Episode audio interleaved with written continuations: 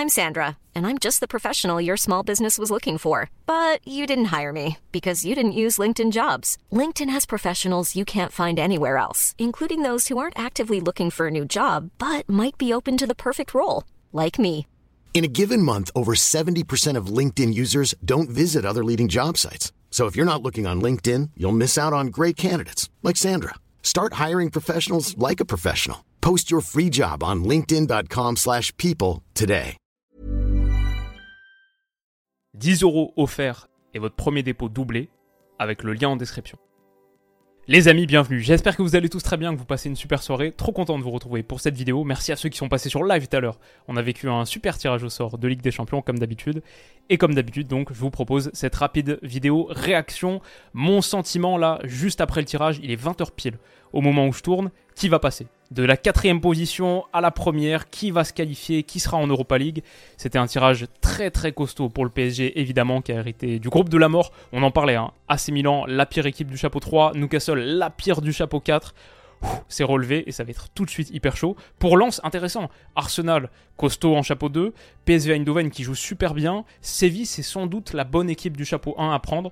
Donc euh, voilà, on va rentrer dans le détail, mais on va attaquer groupe par groupe, tranquillement, et commencer chapeau A. Je vais dire euh, Bayern United, c'est super sympa, ça, ça nous offre une vraie belle affiche. Kane qui retrouve l'Angleterre en plus, et un club où il aurait peut-être pu aller à une époque. Début de mercato, quand on pensait qu'United allait se faire racheter, continuer pour être euh, dépassé Shearer, etc.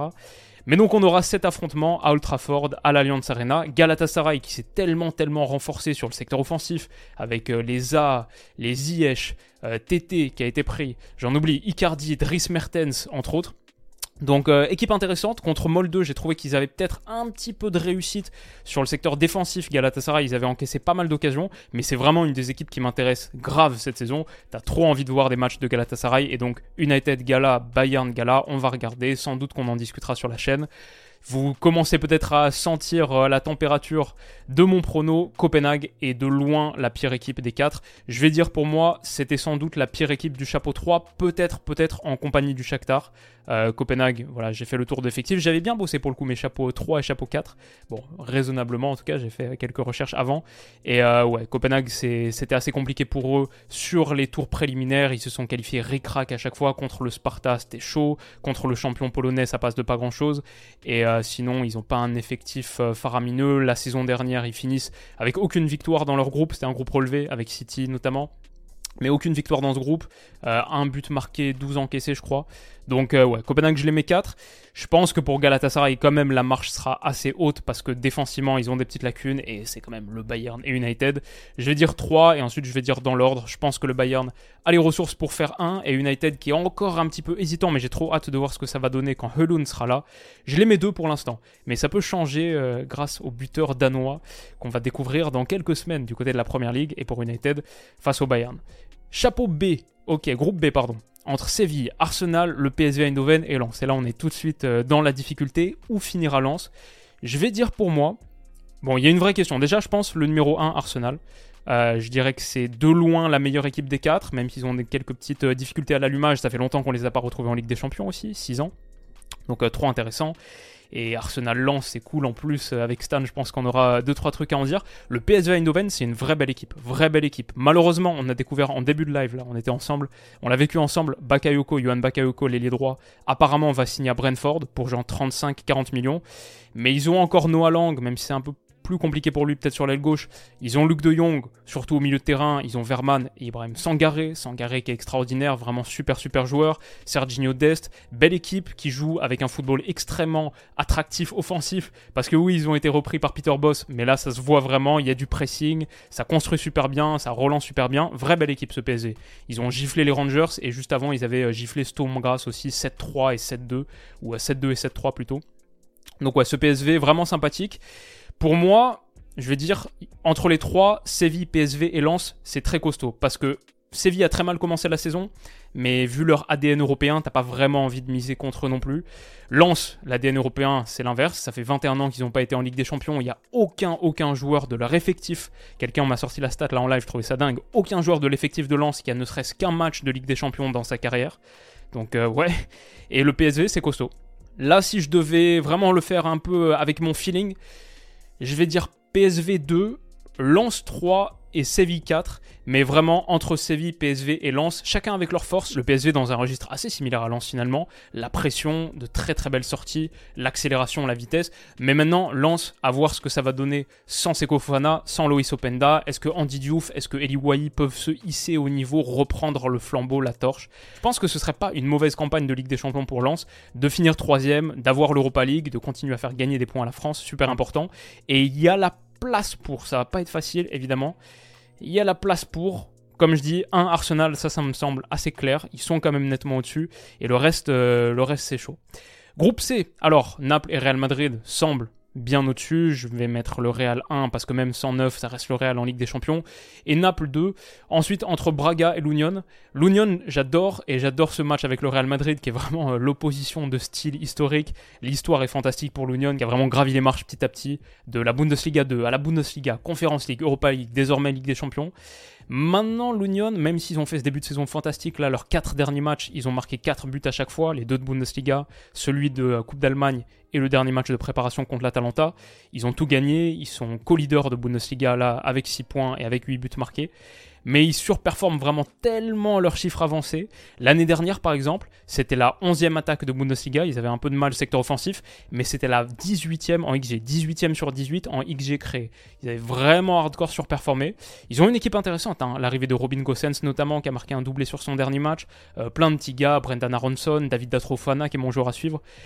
Je me demande si je mets pas Braga un cran au-dessus quand même. Braga qui a montré des choses intéressantes en Europe. Mm, leur effectif est peut-être un petit peu plus euh, complet en général. Mais voilà, ça, se bat entre Braga et l'Union pour la troisième place. C'est vraiment très très serré. Il n'y a pas grand chose qui les différencie. Sinon, je pense que le Real va finir 1. Et Naples qui a gardé Kfara, gardé Ozymen et enregistré l'arrivée de Jesper Lindstrom aussi il y a deux jours, qui est donc mon joueur à suivre officiellement. J'avais dit, mon joueur à suivre, c'est le gros qu'ils vont prendre. C'est donc Lindstrom. Et euh, ouais, assez sympa. Le groupe D, c'est le groupe un peu plus euh, type Europa League. Même si Salzbourg, l'effectif est trop fun, on l'a regardé ensemble en live. Euh, t'as un gars, le capitaine de 37 ans, qui est le seul adulte du groupe. Tous les autres, ils ont entre 19 et 23 ans, et genre, je vais dire, 50% de l'effectif à soit 18, soit 19, soit 20 ans. La stratégie, elle est assez claire du côté de Salzbourg, et on découvre toujours des joueurs assez fascinants là-bas. Donc, euh, non, c'est une équipe hyper intéressante. Benfica, c'est très très bien.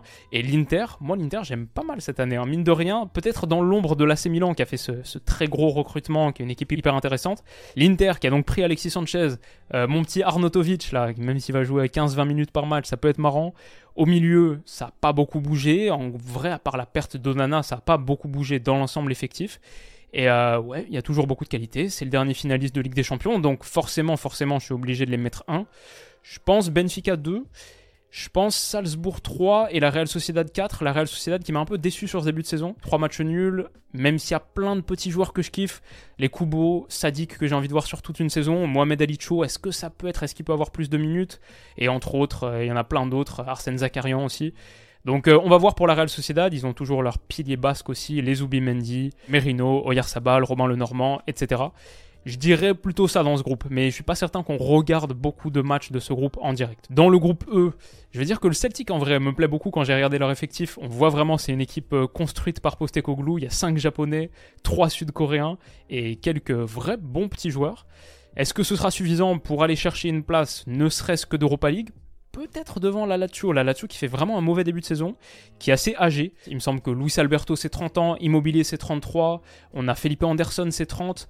Euh, au milieu, en général, ça prend un petit peu de l'âge. Bon, il y a Gendouzi qui est arrivé. On va voir. La Lazio, pour l'instant, c'est pas top top sur le début. Mais peut-être, mais c'est très serré. En vrai, sur ce groupe, j'ai pas grand chose à dire, à part l'Atleti 1. Ça, ok, je pense que je pars plutôt là-dessus. Et sinon, euh, ça peut changer euh, dans 3 heures si je le refais, mais je vais dire Feyenoord 2, le champion néerlandais en titre qui est plutôt pas mal en Europe récemment. Et allez, Lazio 3, Celtic 4, parce que le Celtic en Europe généralement c'est compliqué. Mais franchement, ça pourrait, être, euh, ça pourrait être un petit peu dans tous les sens. On va finir par le Paris Saint-Germain, on se le garde pendant quelques minutes. City, Leipzig, Étoile Rouge de Belgrade, IB, les Young Boys de Berne, qui me semblent être la pire équipe de cette phase de groupe de Ligue des Champions. En tout cas, moi quand j'ai regardé leur 11, ça m'a pas beaucoup parlé. Bon, c'est aussi ma faible connaissance du football suisse. Mais ils sont parmi les moins bonnes équipes, en tout cas ça c'est clair. L'étoile rouge, là, ça m'a l'air un peu meilleur, mais je connais très mal aussi, à part euh, Crasso, quelques autres. Donc je vais mettre 3 et en vrai, sans trop de surprise, je vais mettre dans l'ordre Leipzig hyper intéressant. Alors match contre City, là ça va être super super sympa. Leipzig magnifique équipe, mais j'aurais peut-être préféré les voir euh, dans un groupe, t'imagines là, dans le groupe du Paris Saint-Germain, à la place de Dortmund, ça aurait été peut-être un peu mieux. Ou avec le Barça par exemple, pour une vraie opposition de style. Le Barça qui justement a un groupe assez abordable. Shakhtar, je pense que c'est la moins bonne équipe avec Copenhague de celle du chapeau 3. C'est plus le Shakhtar d'antan. Assez compliqué. L'année dernière, ils s'étaient pris une valise. Bah justement, c'était qui? C'était contre le Feyenoord qu'ils avaient pris 7-1. Pré-saison, défaite 5-0 contre Tottenham. C'est un peu compliqué pour le Shakhtar. Évidemment, euh, la situation aide pas. Je vais dire Shakhtar 4. Anvers 3.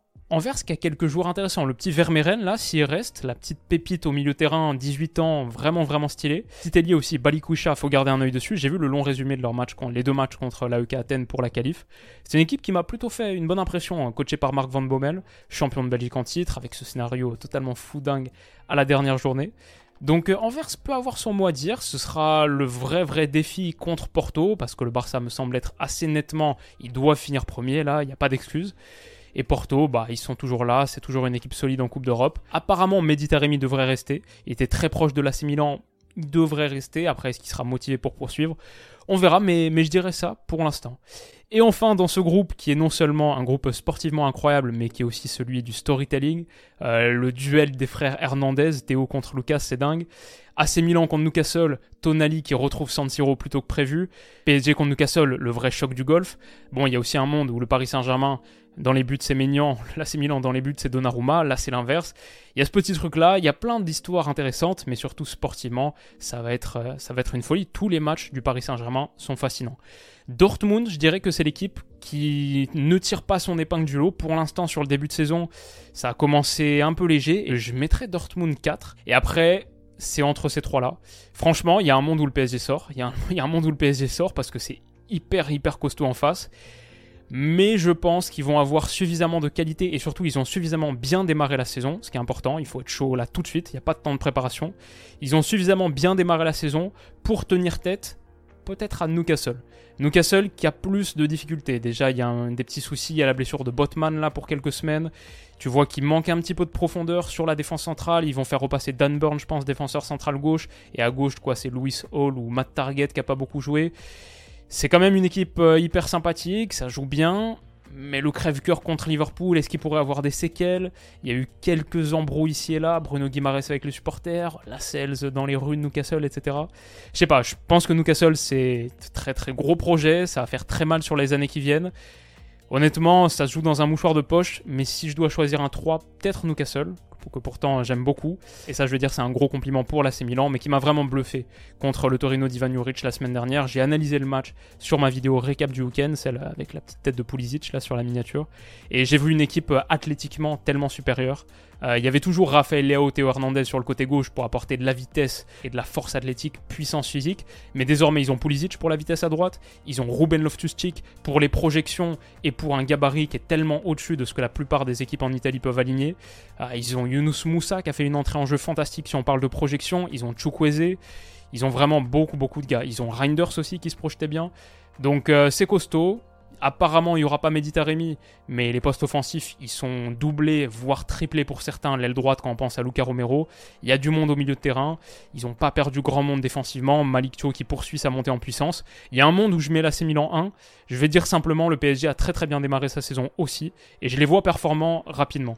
Donc je vais dire Milan 2, PSG 1, mais ça pourrait être l'inverse. Et le PSG n'est pas du tout euh, garanti de se qualifier. C'est très très costaud avec Newcastle. Superbe bataille, même Dortmund en vrai. Euh, c'est un sacré groupe, hein. franchement, c'est très très sympa. Et du coup, du côté de mes amis de chez Winamax, pour la séquence sponsorisée, on n'a pas encore les phases de groupe, on n'a pas encore les groupes qui sont sortis, ça devrait être bientôt le cas. Mais on a les vainqueurs, ce qui permet de dresser une petite tendance. On voit que le PSG à 15, bon, beaucoup de gens partent là-dessus, beaucoup de Parisiens. C'est moi ce qui m'intéresse, c'est euh, Newcastle qui est un petit peu plus bas là à 25, alors que Milan à 40. Pourtant, moi je vois plus Milan passer, comme je l'ai dit, que Newcastle. Du coup, si ça, ça indique un peu la tendance des qualifs en phase de groupe, le petit prono que je ferai une fois que les trucs sont sortis, c'est euh, Milan se qualifie dans ce groupe. Je pense qu'ils peuvent même finir 1. Alors que j'ai plus de mal à voir Newcastle finir 1 pour un retour en Europe après 20 ans, etc. Alors que Milan, franchement, ils peuvent finir devant le PSG. Pour moi, il n'y a pas de raison qu'ils soient aussi bas. C'est un club qui fait demi-finale de Ligue des Champions l'année dernière. Il n'y a pas de raison qu'ils soient aussi bas. Donc euh, je mettrai un petit truc sur la Milan, pas vainqueur, mais juste euh, se qualifier dans ce groupe-là. Et sinon, le favori, c'est évidemment Manchester City. Le Bayern en 2, le Real en 3, même sans 9 qui est côté à 9 justement, et Arsenal 4ème, qui a jamais remporté la Ligue des Champions, qui a pas le groupe le plus évident non plus. Euh, Arsenal 4ème à 12, ok, intéressant, intéressant. Voilà, si ça, ça vous intéresse, si vous souhaitez vous inscrire sur Winamax, parier, vous pouvez le faire avec le lien qui est en description. Vous cliquez sur le lien, vous faites un premier dépôt, il est instantanément doublé. C'est l'offre spéciale euh, Winamax Willou qu'on a mis en place. Premier dépôt instantanément doublé avec le lien en description, en pari gratuit. Le dépôt minimum c'est 15. Si vous mettez 15, donc ça devient 30. Et vous recevez aussi à ce moment-là 10 euros en cash. Donc votre premier dépôt de 15 euros, en fait ça fait 40 euros avec lesquels vous pouvez parier. Ça c'est accessible avec le lien en description qui débloque cette offre de bienvenue et qui me rémunère aussi à chaque utilisation. Si vous avez prévu de vous inscrire sur Winamax, n'hésitez pas, ça soutient la chaîne. Mais si c'est le cas, coucou, coucou, on a un petit euh, visiteur. Ouais j'ai ma co-star qui est là, qui vient de dire un petit coucou.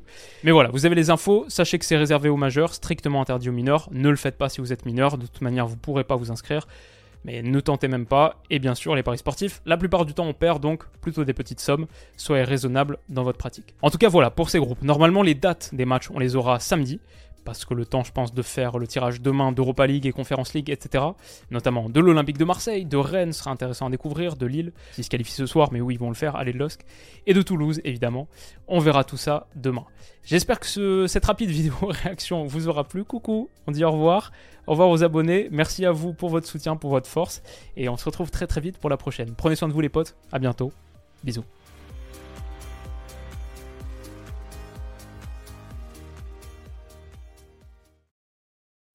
Mais oui. Hmm. Et c'est quoi ton prono?